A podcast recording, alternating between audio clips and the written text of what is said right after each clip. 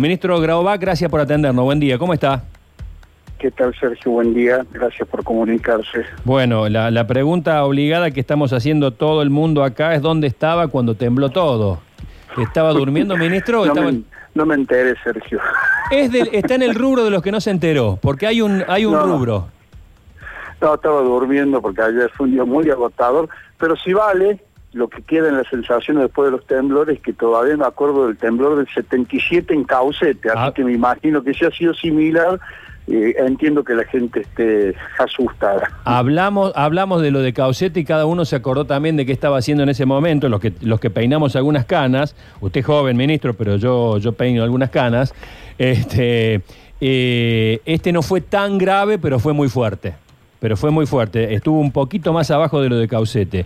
Ministro, eh, vamos al tema que nos ocupa porque hay mucha gente que está esperando eh, ya un poco eh, desarrollar un poquito lo que el gobernador ayer eh, comentó, dijo, anunció, mejor dicho, que va a haber clases presenciales y virtuales con eh, cursos divididos en dos. ¿Va a ser así, ministro? Sí, ese es la- el criterio general. Luego va a haber adaptaciones porque la provincia es muy grande, muy heterogénea, tenemos diferencias geográficas, poblacionales, eh, y obviamente que eso también se refleja en cómo está organizada la escuela en los distintos lugares. Así que lo general va a ser, para poder mantener un distanciamiento social, de tratar de que podamos dividir en dos grupos a los cursos y eh, ir alternando una semana un grupo, la otra semana el otro grupo con presencialidad y el que le toca estar en su casa poder mantener trabajo de tipo virtual, es lo que se conoce como sistema combinado o híbrido o bimodalidad, que nosotros estamos bastante satisfechos y contentos de que esto lo podamos hacer porque creo que lo vamos a poder aprovechar mucho, más allá del enorme esfuerzo que siempre reconocemos y agradecemos que hizo la docencia durante el año 2020 de mantener el vínculo pedagógico remoto, eh, nuestra expertise, nuestro oficio, lo que hemos aprendido es para la presencialidad. Así que yo no dudo que vamos a aprovechar el momento de presencialidad para avanzar, para generar mejores posibilidades de igualdad. Y bueno, con lo que aprendimos del 2020, eh, sostener eh, y profundizar los temas que podamos abordar en la presencialidad. Bien. Eh, ¿Esto significará una sobrecarga de trabajo al docente que tiene que dividirse entre la virtualidad? No, no, no, porque vamos a organizarlo de un modo que, este, que el docente tenga ese tiempo. Eh, además, bueno, van a trabajar con un grupo reducido de alumnos. Yo creo que los temas esenciales los van a poder abordar con mayor plasticidad, con mayor profundidad en el momento de la presencialidad y luego abordar tareas, eh, labores de profundización de esos temas, que un contacto virtual va a funcionar más como una tutoría. Eh, le- hay que darle un poquito de tiempo, como todo. Fue un esfuerzo enorme adaptarse en el 2020 a la educación remota. Los primeros meses eran tremendos, pero después la gente también empezó a encontrar los, los mecanismos, los modos en los cuales eh, fueron mejorando las propuestas educativas, pero también su propia situación personal frente a ese acontecimiento. Así que yo, yo creo que va a ser algo fructífero. Entre lo que ya sabíamos, más lo que aprendimos en el 2020, va a ser una oportunidad de una buena síntesis. Eh, eh, ¿Se han planteado en el momento, o el gobernador se lo ha planteado, en el momento de tomar esta decisión que podría haber sido antes? Mire, esto es muy complejo, porque con el diario del lunes, Claro. a, a mí, eh, yo respeto las diversas opiniones. Lo que creo que a veces también en esto de los profetas del diario del día lunes, eh, un poco de decirle, miren, cuando arrancó la cuarentena, toda la sociedad estuvo de acuerdo. Con el paso del tiempo, también nos fuimos dando cuenta que tal vez este brote que había sucedido en el AMBA y que llevó al aislamiento obligatorio, no al distanciamiento, sino al aislamiento, sea, la cuarentena, que a lo mejor se podría haber tomado de otro modo. ¿Por qué? Porque En muchas provincias el virus llegó 60 días después. Sin embargo, no hubo clases para todos desde mediados de marzo en adelante. Pero la verdad es que en el momento que se tomó la decisión no hubo ni voces críticas ni advertencias porque todos veíamos lo que pasaba en Europa, quienes tenemos tanta cercanía a pesar de la distancia, y eso, bueno, generó cierto consenso. Eh, lo que ocurre es que después cuando bajó el nivel de contagio del AMBA, cuando había pasado el pico del brote, empezó a instalarse el debate sobre la vuelta a las aulas, pero en el interior del país, incluida Córdoba, es cuando tuvimos peor situación. Entonces, fuimos como eh, con un delay en los tiempos. ¿Qué creo? Que del año 2020 hemos aprendido que tenemos que mirar la situación particular de las distintas provincias, dentro de las provincias, cada una de las regiones. Hemos aprendido, porque muchas veces se dice, bueno, pero hoy la, la, ciencia dice que las escuelas no contagian. Bueno, no era lo que se decía al principio. Yo no soy médico, no soy especialista, no soy sanitarista, me tengo que guiar por lo que dicen los profesionales y los investigadores en el tema todos indicaban de que no era conveniente el funcionamiento del sistema educativo. Bueno, la humanidad hizo un aprendizaje que nos marca cosas distintas. Entonces, ¿se podría haber vuelto antes? Miren, en octubre, noviembre, Sergio, la ocupación de camas de terapia intensiva en Córdoba estaban por encima del 80%. Cualquier disparada de contagios nos dejaba sin capacidad de atención médica, siendo Córdoba una de las provincias que mayor dispositivo de cama de terapia intensivo tiene. Con lo cual, yo le diría, ojalá hubiésemos podido volver antes, lo hemos aprendido.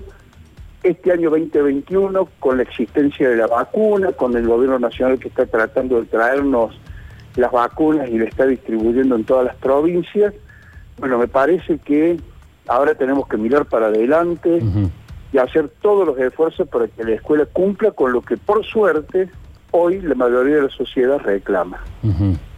Eh, preguntan mucho, ministro, sobre el tema de nivel inicial que es mucho menos manejable con el acercamiento, el tema de los juguetes. En el nivel inicial los niños bueno, necesitan... Una, de las cosas que se aprendió, Sergio, es que justamente los chicos más chicos es donde menos riesgo hay este, eh, y que menos efectos tiene el COVID. De todos modos, vamos a actuar con eh, los criterios de distanciamiento y horarios acotados de atención a los chicos eh, y probablemente como allí los chicos no son los que tienen mayor riesgo, sí eh, los docentes integren los grupos de prioridad para ser vacunados. ¿Se van, a, ¿Se van a sacar los juguetes, por ejemplo, en, los jardines maternales y en los... Perdón, no escuché, Sergio. No. ¿Se, van a sacar los juguetes en los jardines maternales y en los, y en los, en los jardines de infantes? Mire, vamos a tratar de sacar lo menos posible, porque la verdad que un jardín, un jardín deshabitado para chicos de 3, 4 y 5 años, eh, eh, pobre maestra, ¿no? Va a tener que... lo que va a tener que hacer pero lo, vamos a conversar. Esas recomendaciones las vamos a dar a partir de febrero, porque ahora estamos trabajando con cada área, con cada nivel de enseñanza para poder dar esos consejos. Pero es probable, sí, eh, va a ser distinto el uso y los juguetes que permanezcan en la sala o en el patio van a tener que ser permanentemente higienizados para evitar eh, la posibilidad de propagación de virus. Está bien. Mariana, querías preguntar. Sí, ministro, ¿qué siente con este, las maestras y los profesores? Por supuesto, es un trabajo impresionante en todo el 2020, pero hay muchos, incluso en comentarios, este, a partir de lo que, lo que anunció el gobernador, que dicen yo no me quiero exponer a un aula con 40 chicos o 20 si se dividen, este, no voy a dejar que me expongan de esa forma eh, con el virus. Eh, ¿Qué siente cuando, cuando sabe y escucha, porque lo debe haber escuchado, estos comentarios de algunos profesores y maestros? No, no, no lo he escuchado, pero a ver, los profesores, los docentes somos tan ciudadanos como ustedes que están trabajando, como los, eh, los todos los integrantes de, de los equipos de salud que estuvieron en contacto directo con las personas afectadas, con el personal de seguridad, que toda la gente que trabajó en la industria, en el comercio, eh, no es opcional el tema. Si están dadas las medidas de seguridad, si se generan los distanciamientos, eh, si tenemos los, las medidas de prevención adecuadas, bueno, eh, lo que más, lo que yo creo que en este sentido hay que valorar es que hemos decidido a nivel nacional y a nivel provincial darle prioridad a la vacunación de los docentes. Pero durante el 2020 la inmensa mayoría de la gente asistió a sus ámbitos de trabajo sin la existencia de vacuna.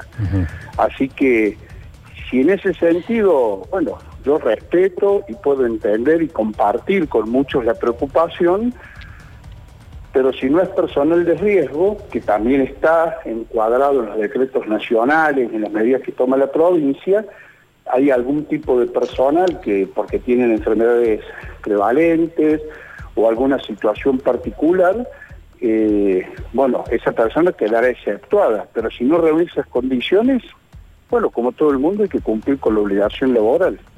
Ministro, ministro, ¿se está teniendo en cuenta este, la segunda ola, digamos, en esto de las clases van a comenzar, la confirmación este, de, que se va a suceder? obviamente va a cambiar seguramente la modalidad, lo van a ir viendo y manejando este, sobre la marcha, entiendo, pero se está considerando a la hora de que se confirmó que las clases van a comenzar que va a venir una segunda ola, que la están esperando. Sí, por supuesto, y mientras la eh, situación eh, de las distintas poblaciones y regiones de la provincia estén en lo que en el semáforo se considera verde o amarillo, sea una circulación moderada, eh, extremaremos las condiciones de, cuidado, pero va a funcionar. Y si en algún lugar hay un brote que ponga en riesgo la situación de la salud poblacional, el Ministerio de Salud nos dirá, o sea, si ingresamos en una zona roja, nos dirán, bueno, acá no se puede, hay que aplicar el aislamiento, allí se suspenderá la actividad. Va a haber un monitoreo permanente de la autoridad sanitaria sobre la evolución epidemiológica en todas las regiones de la provincia. Ministro, con la, con la instauración esta de, los, de los cursos divididos en dos, eh, el, tema, el tema tecnológico y la disparidad que hay en muchos casos, y eso lo hemos charlado ya en más de una oportunidad, eh, con la falta de conectividad en algunos casos, con la falta de, elementos tecnológicos. Ayer el gobernador hizo entrega de, notebooks, digo, eh, eso eh, me parece que es el punto más sensible de la, de la división, ¿no? Sí, por supuesto, por supuesto. En todas nuestras sociedades en América Latina y en otros puntos del mundo, las desigualdades sociales siempre generan esta esta urgencia y, también acá se verifica el efecto igualador que tiene la escuela para muchos sectores poblacionales, ¿no? que a veces no está suficientemente visibilizado, tal vez por naturalizado el rol de la escuela, nos olvidamos ese, ese rol que cumple y que ahora, ante la ausencia de la presencialidad, se ha notado, bueno, que hay que hacer esfuerzos distintos. Por eso, que la adquisición de 100.000 notebooks con modem, que están destinadas a las escuelas y particularmente a las escuelas que eh, albergan a población en situación de vulnerabilidad social, las escuelas van a ir haciendo el comodato a los estudiantes para que puedan tener el acceso a Internet para ese periodo en que no, que no van a asistir a la escuela.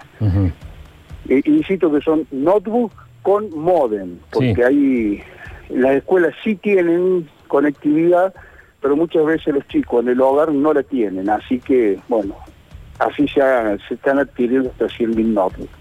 Eh, hay muchísimas, muchísimas preguntas que llegan al 3513-506-360. Eh, estamos un poquito pasado de tiempo, pero un par este, que son muy interesantes.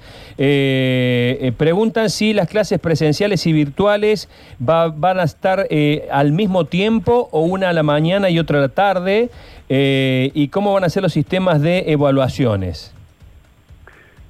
Bueno, seguramente vamos a poder ir recuperando el sistema de calificaciones, pero nosotros eh, abogamos, alentamos y, esperamos que así suceda, se mantenga también el sistema de evaluación formativa.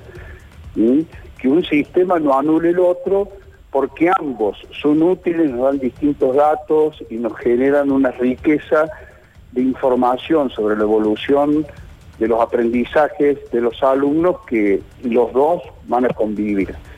Eh, respecto de cómo van a funcionar algunas cuestiones, yo les voy a pedir en eso un poquitito de paciencia porque lo estamos trabajando con los equipos de las direcciones generales, con los supervisores y luego con los equipos directivos y docentes para que se dé una organización y poder dividir los tiempos. Una certeza que sí tenemos es que las clases van a, digamos, el tiempo escolar van a ser de a lo sumo cuatro horas, que es lo que nos recomienda la autoridad sanitaria.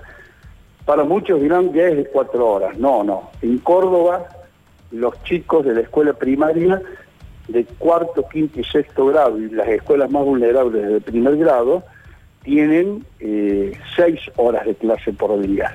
Acá van a ser cuatro horas, lo mismo va a pasar con el secundario, por necesidad del cuidado del edificio, de la limpieza, porque se trabaja en dos turnos. O sea que vamos a ir generando con el personal docente el mecanismo para que todos puedan atender a sus grupos de alumnos sin alterar su régimen de trabajo. Eh, algunas ya tipo ping-pong, eh, ministro, eh, ¿van a recibir aumento los docentes y si va a haber alguna compensación por lo que han comprado el año pasado, computadoras, pizarrones, más megas de internet, etcétera? Tampoco, no pensamos descontar lo que, lo que no se ha gastado en transporte, ni en, ropa, ni en nada, lo prometo. Ah, bueno. las cuestiones salariales se conversan en la mesa con el gremio y va a haber discusiones salariales a partir del mes de febrero. Y les quiero recordar a toda la población, incluidos los docentes, que Argentina sigue inmersa en una profunda crisis económica y que el año 2020 no es que pasó sin consecuencias. Todos sabemos, ustedes en su medio y en cada lugar, de que la crisis golpeó y ha achicado la economía de los estados nacionales, provinciales, así que como siempre vamos a hacer el máximo esfuerzo. Pero no es que pasó la pandemia, que no pasó todavía y que las cosas siguen como si nada. Todos estamos en una situación eh, más difícil en las familias, en lo personal, pero también los estados. Así que vamos a hacer el mayor esfuerzo en el mes de febrero cuando nos sentemos a conversar eh, en paritarias con el gremio. Otra pregunta por acá. Eh, con la idea de recortar las horas de clase, ¿va a seguir la jornada extendida? Lo pregunto como profesor y trabajador del área. No vamos a dictar la jornada extendida, pero los docentes que ya están eh, con las horas de jornada extendida seguramente van a tener otras labores de acompañamiento dentro de la escuela. Eh, eh, ya eh, se nos va de las manos la, cantidad. En las terapias, ¿se sabrá algo? Niños con, con, espectro de autismo, bueno, ya son preguntas muy particulares, ya demasiado... demasiado, le, vamos a pedir disculpas a la gente, estamos muy pasados de horario. No sé si quiere agregar algo más, ministro, que nos haya quedado en el tintero. Hemos tratado de evacuar las dudas más, más generales, ¿no? Sí, sí, y también mis palabras son generales va a ver que eh, a partir de la segunda quincena de febrero vamos a tener más precisiones porque eh, le doy un brevísimo ejemplo. Una escuela rural que tiene 5 o 10 alumnos y tiene un aula de 49 metros cuadrados es probable que no necesite, no necesite subdividirse ni tener clases en forma alternada, presenciales y virtuales. Puede que tengan clases presenciales todo el tiempo. Y una escuela muy grande, y a lo mejor, bueno, tenga una subdivisión eh, distinta a la que yo he planteado para poder garantizar el distanciamiento. Por lo tanto, pedirle a las familias que estén atentas al diálogo que tengan con las autoridades educativas de la escuela donde envían a sus hijos, porque allí van a hacer la adaptación a su realidad particular y bueno, le comunicarán a las familias cómo es el modo en el cual van a trabajar a partir de el 19 de febrero, con los últimos cursos de primaria y secundaria de la promoción 2020, que no hayan terminado las clases en diciembre y a partir del primero de marzo con la totalidad del sistema educativo. Ministro Walter Graubac, muchas gracias por este contacto. Que tenga buen día. Hasta luego, Sergio, que esté bien.